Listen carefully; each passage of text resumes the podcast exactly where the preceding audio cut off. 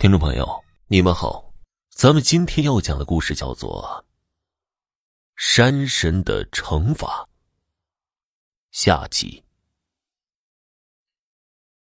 豹子说：“二蛋带着他们在山里转了好几天，后来找了个地方让他们挖，挖了几个小时，挖出了一条通道，接着。”开始人工下去用铁镐挖，挖矿是个技术活啊，对力度要求很高的，轻了不行，重了更不行，还必须要小心，因为一不小心就有可能发生矿洞坍塌。豹子说，他当时也下去了，一开始并不觉得自己能挖到东西。但没想到，一镐头下去，一块灰不溜秋的矿石下突然露出一角金色。接着，轻轻用镐头敲打了几下，那金色就从矿石上脱落下来，躺在一堆灰不溜秋的矿石中，十分显眼。豹子当时激动的不行。他虽然不是专业的淘金人，可那么大块的金子，他不可能认错。豹子本来是想报告上去的，因为那批外地人说了，谁挖到金子不上交，那么他的工钱就拿不到；如果上交了，不但有工钱，还有奖励报酬。可后来豹子想了想，他们奖励能奖励几个钱儿啊？这么大块金子拿出去，少说能卖个好几万，何必要给他人做嫁衣呢？于是，豹子就动了心思了，四处看了看，发现没人注意自己，就装作矿洞太热，把上衣给脱了一扔，正好盖住那抹金色。接着。又赶紧搁着衣服把金子抓起来，然后又把衣服缠在手上，包着镐头。挖矿时间久了，很多人手上都会被镐头磨出水泡，所以有人为了减少伤害，就会用布把自己的手给缠起来。豹子这样做，别人也不会怀疑的。豹子说：“那块金子有拳头大小。”拿在手里沉甸甸的，当时心都跳到嗓子眼儿了，感觉浑身的血液都在燃烧，抑制不住的兴奋。不过豹子并没有高兴过头，因为矿洞外面还有那批外地人，下矿洞工作的人上去的时候，必须要经过他们搜身。豹子费了很大的周折，才把那块金子给运了出去。一运出去，豹子就跟上面请假，说自己身体不舒服，要辞工回村休息休息。回到家，豹子就把自己关在房间。金子这事儿，他跟谁都没说。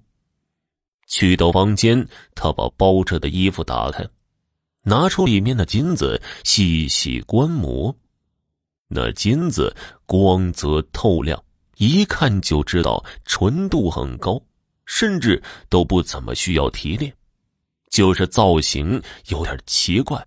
因为之前听人说，他们看到的金子都是狗头模样的，而自己手里的这块金子有点像是颧骨。豹子看着颧骨模样的金子，立马想起了之前村里老辈人说的骨头金。他再次打量模式，发现越看越像，一节一节的指骨都清晰可见，顿时心里有些慌张了。虽然先前满不在乎，可真当拿到手里，还是有些担心的。于是他收拾收拾东西，准备明天就进城把这金子给卖了。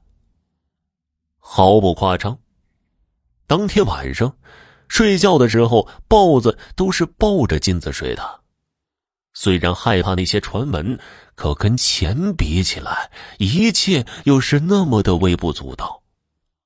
豹子说：“他当时都想好了。”等明天进城把金子给脱手，就再也不回来了，在城里买套房，娶个婆娘，过好日子。但是没想到当天晚上，却被一个梦给惊醒了。梦中，宝子感觉自己怀里越来越热，烧得肚皮直疼。接着感觉一阵异动，他忍不住掀开衣服瞅了一眼，自己怀里抱着的那块金子竟然变成了一条怪蛇。那怪蛇盘旋成一堆，脑袋上长着一个丑陋的大疙瘩，吐着舌头，正对着自己呢。刚睁开眼，就被他狠狠的咬了一口。被这个梦惊醒的豹子，赶紧去看怀里的那块金子。还好啊，一切都只是个梦。金子还安然无恙的被自己抱在怀里。不过奇怪的是，梦里自己被怪蛇咬到的地方有些发黑，但是不疼，摸着还痒痒的。豹子再也不敢再耽搁下去了，他心里越发的觉得这块金子的怪异。想着越早脱手越好，于是连夜开始进城。包子说：“他醒来洗把脸，带上干粮，把金子用衣服给包了好几层，然后才准备出门。可他刚把门打开，迎面而来一阵疾风，接着就感觉自己脑袋挨了一棍。慌乱中，他都没看清对方是谁，只看到一个人影。”打中自己后，抢了自己怀里的衣服就跑。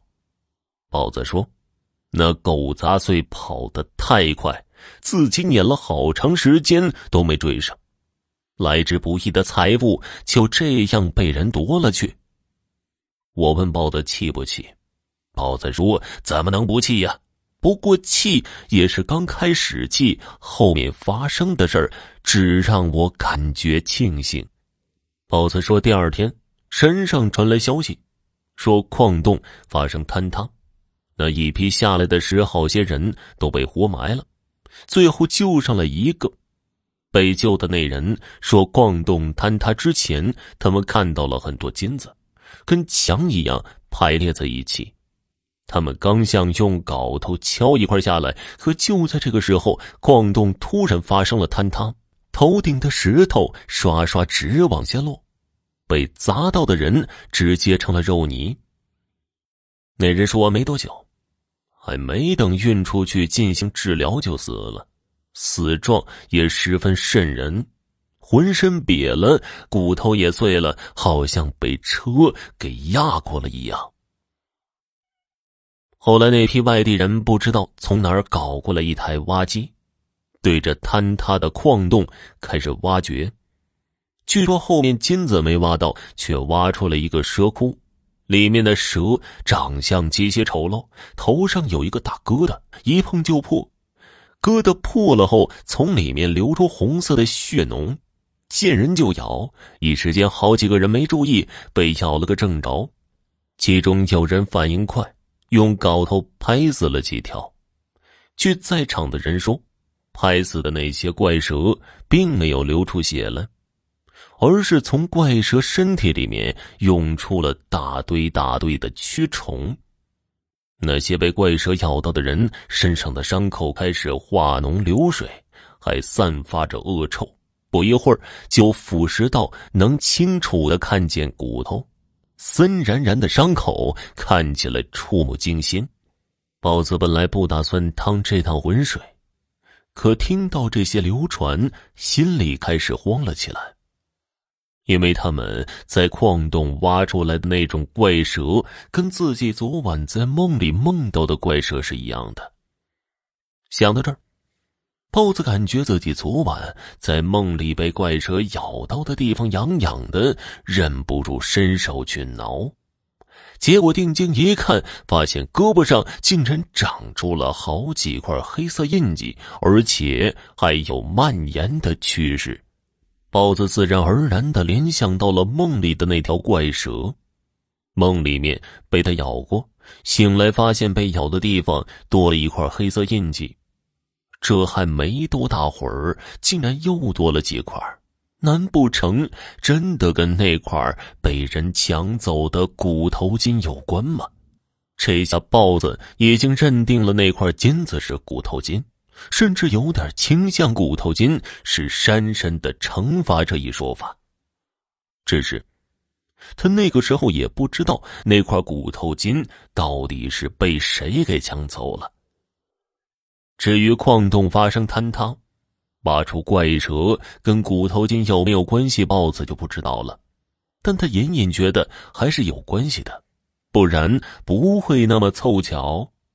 后来村里帮工的年轻人沉不住气了，闹着要下山回家，说什么也不肯再下矿了。当然。那批外地人是肯定不愿意的，他们投了那么多钱，那么多精力，不可能就这么打水漂了。于是他们安慰村里的年轻人，说只是不小心挖到了蛇窝，只要把蛇给消灭就好了。另外还给他们加了工钱。村里的年轻人动摇了。这个时候，那批外地人又趁热打铁的说，已经从外面请了医生。医生在最近几天就会赶到，这话就像是定心丸村里的年轻人也没再怕了，开始了出车行动。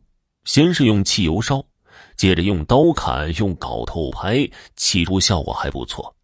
可是没多久，怪蛇又多了起来，甚至比之前还要多，而且这次多出来的怪蛇好像有毒。被咬到的人一旦没有及时得到治疗，就会死去。这么一来，人心又乱了。渐渐，有些人开始说，上次被活埋的人看到的金子是骨头金，这是山神的惩罚。所有山林破坏者都要受到山神的报复。尤其是村里人，因为村里人依山而活。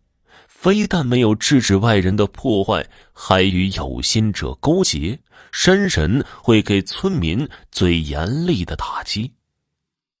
豹子说：“最后事情越闹越大，有几个外地领导都被怪兽咬死了，剩下的人也不敢再接着挖下去了，生怕下一个就是自己。”后来那批外地人说要出去找更专业的人和更专业的设备，于是接连走了好几个，到最后只剩下一个人留在山上监工。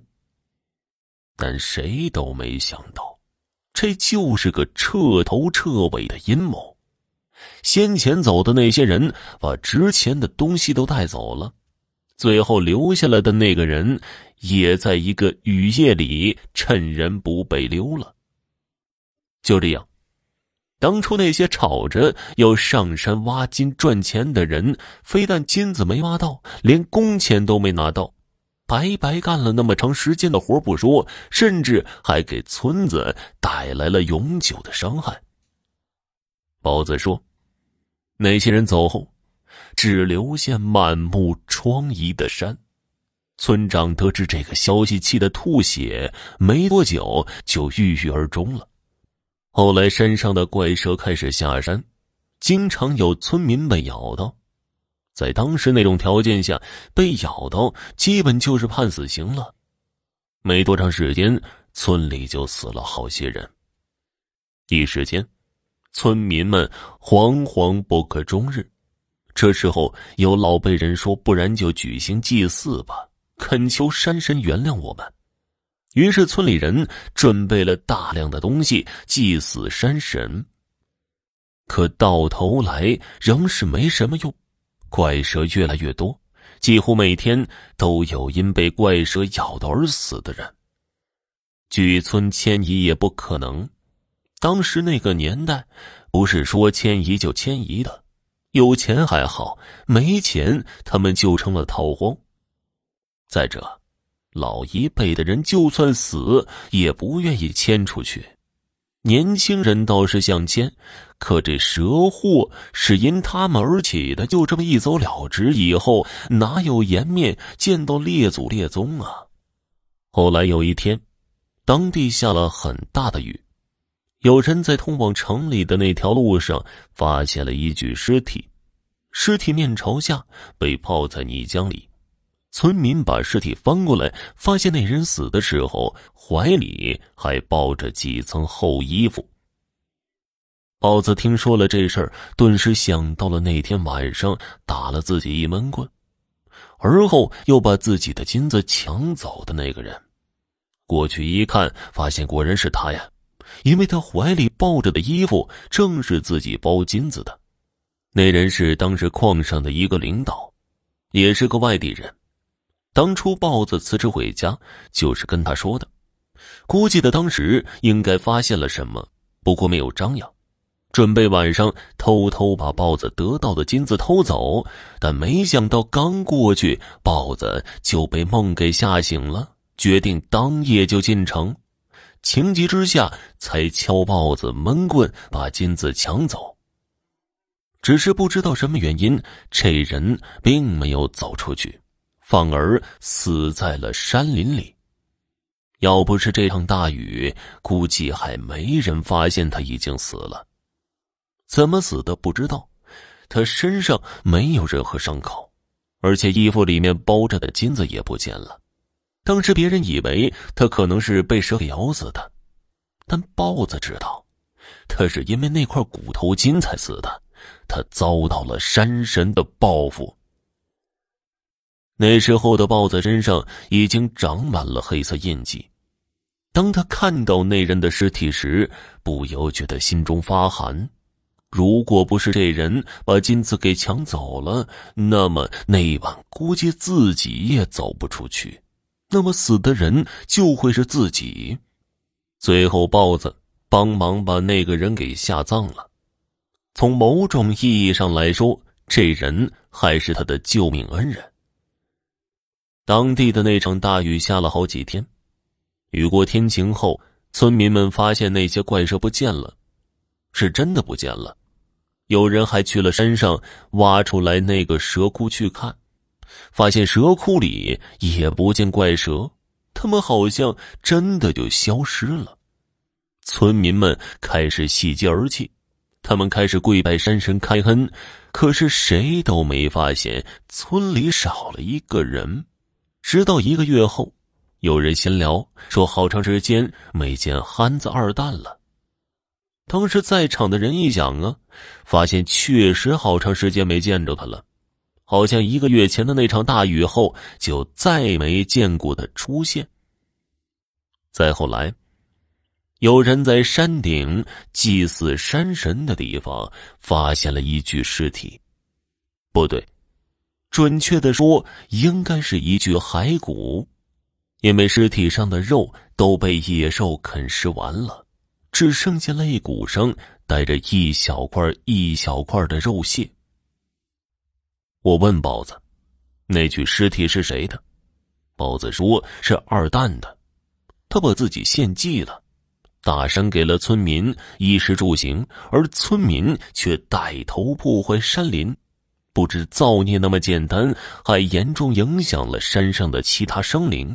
他把自己献祭给了自然。好了，这个故事就讲完了，感谢收听。